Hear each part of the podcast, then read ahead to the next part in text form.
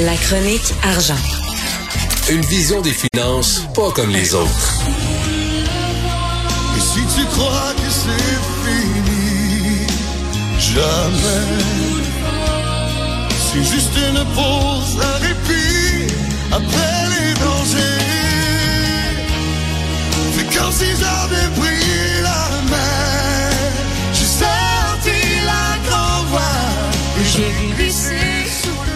Sylvain Larocque, journaliste économique au Journal de Montréal, Journal de Québec. Tu veux nous parler de vent? Oui, une grosse tempête de vent. oui, ça se passe dans le centre du Québec. C'est la, la manchette du Journal de Montréal ce matin, Journal de Québec. Euh, donc, euh, des, euh, on connaît Boralex, euh, entreprise euh, d'énergie renouvelable. On dit ça comme ça, ça, ça paraît très bien, évidemment. Mais là, ils veulent aller mettre des, des, des éoliennes donc à Sainte-Élisabeth de Warwick. Euh, et là, les gens là-bas, c'est un, un, un endroit très rural, des fermes et tout ça. Et euh, bon, euh, on pourrait penser que en ville, les gens se plaindraient, puis qu'en en campagne, les gens se plaindraient pas, mais non, euh, même en campagne. donc là, il y, a, il y a- tout un groupe de citoyens qui euh, fait une campagne contre ce projet-là, dont euh, le- les gens d'un fromager qui euh, s'appelle qui est à la tête de la fromagerie du presbytère, donc il est assez connu. Je sais pas si tu connais le fromage euh, Louis d'Or. Ben oui, bon. ben oui, très Oui. bon. Et donc, lui, euh, c'est quand même assez exceptionnel d'avoir quelqu'un comme ça, euh, un entrepreneur qui se- s'oppose tellement à un autre entrepreneur et euh, qui dit que ben euh, on veut pas faire euh, entrer des rentrer des, des euh, éoliennes dans la gorge. C'est- C'est-tu, c'est Sylvain, c'est-tu parce qu'il trouve que c'est c'est laid puis ça, de- ça défigure le paysage ou parce que ça fait beaucoup de bruit, par exemple, entre autres? C'est plus la question du bruit, c'est ce qui est mentionné. Euh, Peut-être qu'il trouve pas ça beau non plus. C'est beau de loin les éoliennes, mais quand tu as ça vraiment dans ta cour, Ah. c'est une grosse colonne. là, tu sais. Mais le bruit, tu sais, ça, ça fait comme une vibration, une espèce de bourdonnement constant. Et euh, il y, a- y a une agricultrice qui témoigne, qui dit ben là, moi j'ai des animaux, puis j'ai peur que ça les, ça les perturbe et tout ça. Euh, puis évidemment, c'est pour eux les, les animaux, c'est leur revenu aussi. Donc si ça perturbe les animaux qui sont moins productifs par la suite, euh, euh, c'est pas une bonne chose évidemment. Euh, mais ça me fait penser un peu à l'histoire dont on parlait hier. Les, les agriculteurs qui veulent euh, utiliser leur fumier pour faire du gaz naturel, ben c'est un autre processus, Ben une autre oui. façon de se verdir et de de- d'aider l'environnement. Puis l'éolien, c'est la même chose, mais là, le, le diable est dans les détails, comme on dit. Puis ben euh, oui, c'est c'est beau sur papier de mettre des éoliennes partout au Québec pour euh, être moins dépendant du, du pétrole, mais il y a quand même des conséquences à ça. Puis ben là, si on veut euh, augmenter la production éolienne, ben, il va falloir en mettre des éoliennes quelque part, puis on peut pas toutes les mettre en Gaspésie. Donc, euh, veux, pas, on va se rapprocher des zones habitées ou des zones agricoles. Puis, ben là, c'est un débat de société dans le fond qu'on qu'on doit faire.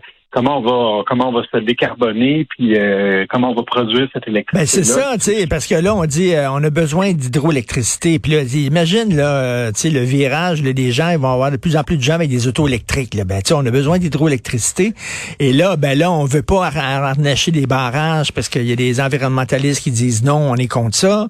Euh, les éoliennes, euh, les agriculteurs vont dire on n'en veut pas sur notre terrain. Euh, on fait quoi?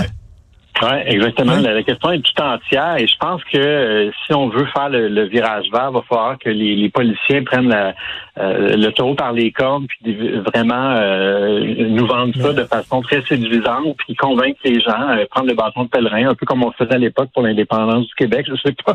Mais qu'on, qu'on- non, mais tu sais, il faut, il va falloir faire de la promotion autour de ça puis dire aux gens, oui, il va y avoir des inconvénients, mais voyez aussi les avantages. On va avoir une meilleure qualité de l'air, on va avoir moins de pollution. Puis, euh, Mais- c'est sûr qu'on peut pas, il n'y a rien dans la vie, on n'a rien pour rien. Tu sais. Oui, c'est ça, Sylvain, mais tu sais, euh, au Québec, il y en a des endroits là, qui sont pas habités. Là, tu sais, des fois, tu peux rouler pendant des heures et tout ce que tu vois, c'est des lacs puis du bois, puis des lacs puis du bois.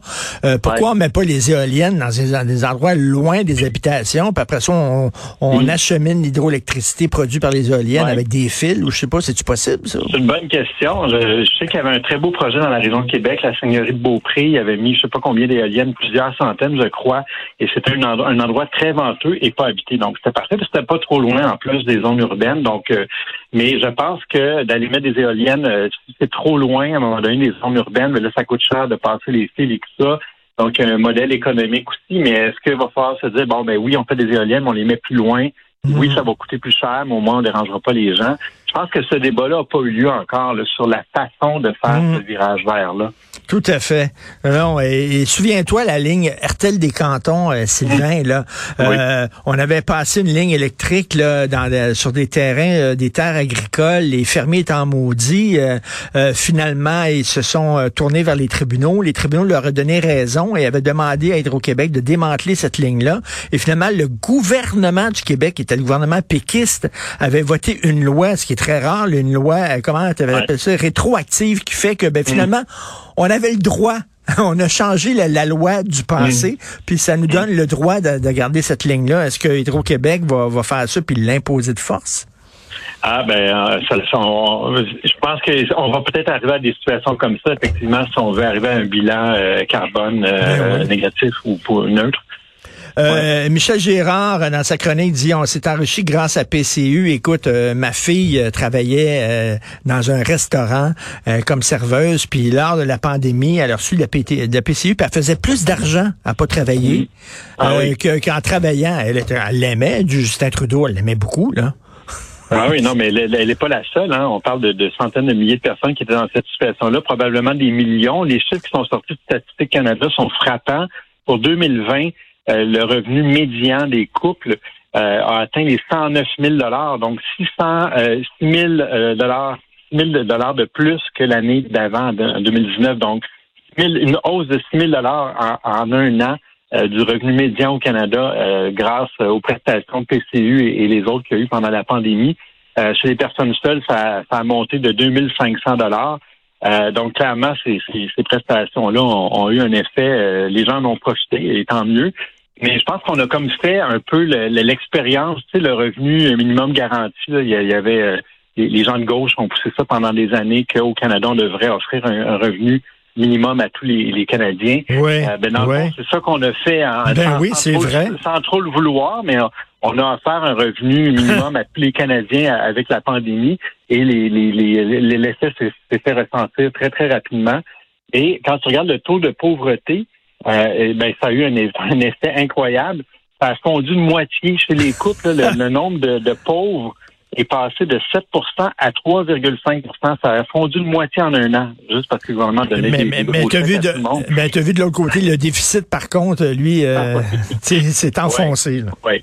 Exactement. Puis ça, ben, à un moment donné, est-ce qu'on, euh, oui, on baisse la pauvreté pendant une année, mais pendant combien d'années on va payer cette dette-là? Je sais combien de milliards on est ben rendu. Euh, et le déficit qui, qui même, même le, gouvernement euh, Trudeau refuse de même fixer une date pour le retour à l'équilibre. Mm. C'est quand même assez incroyable de. Donc, est-ce qu'on qu'on a reçu, on va falloir qu'on le paye deux, trois fois. Mais, euh, on, parle en 2023-2024 un déficit euh, de 40 milliards de dollars qu'on parle. Et euh, écoute, mauvaise nouvelle, 76 travailleurs qui vont bientôt perdre leur emploi. Oui, c'est ça. C'est une usine de matelas. Moi, je ne savais même pas qu'elle existait, mais à Kirkland, d'une entreprise qui s'appelle Certa Simons, Simmons, qui est très, très connue. Je pense que c'est le, le, plus gros fabricant de matelas au monde, en tout cas en Amérique du Nord. Euh, donc, cette usine-là, ce qui est le plus ironique et triste en même temps, c'est qu'ils venaient de renouveler leur convention collective. Donc, quand tu renouvelles ta convention collective, tu dis, bon, ben là, on, vient de signer un contrat de 3-4 ans, on a la paix pendant ce temps-là. Mais non, ils, ont attendu que la convention soit signée, puis là, ils ferment l'usine. Euh, l'entreprise est en difficulté financière. Aux États-Unis, se sont placés sous la loi de la protection de la faillite. Euh, hmm. Donc, euh, il restructure puis il consolide. Je, je pense qu'il y a un effet aussi avec justement pendant la pandémie, les gens rénovaient leur maison, s'achetaient des nouveaux matelas, investissaient dans leur maison parce qu'ils ne pouvaient pas voyager. Là, ça a retombé beaucoup. Euh, les gens ont recommencé à voyager, tout ça. Donc, malheureusement, conséquences difficiles pour les, les travailleurs à Kirkland de, de cette usine-là. Alors, on, espère qu'ils vont pouvoir euh, retrouver un emploi rapidement. Heureusement, le marché du travail reste quand même très solide au Québec.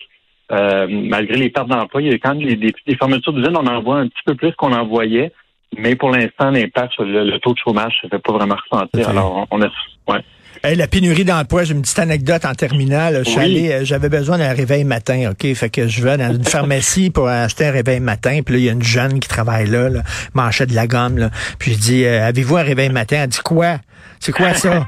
ben, j'ai dit, c'est une machine qui nous réveille le matin, un réveil matin, là. Elle dit, oh non, on n'a pas ça ici. Fait que là, je me retourne vers un, un travailleur qui avait les cheveux gris, OK? Là, j'ai dit, lui, il connaît son stock, sa marchandise. J'ai dit, avez-vous ça des réveils matin? Il dit, ben oui, monsieur. Fait que j'ai dit, comment ça, elle, elle le savait pas, là? Ben, madame me regarde en roulant des yeux. C'est ça, la pénurie de main-d'œuvre aussi. On n'a pas, mettons, c'est pas les meilleurs CV qu'on prend, là. On prend le CV qu'on a, tu sais. Ouais, ben les jeunes, ils se réveillent pas avec leur réveil matin, ils se réveillent avec leur cellulaire. Ils se réveillent pas pantoute, Richard. Très drôle. Sylvain Larocque, merci beaucoup, journaliste économique, Journal de Montréal, Journal de Québec. On se reparle demain. Bonne journée. Bonne journée.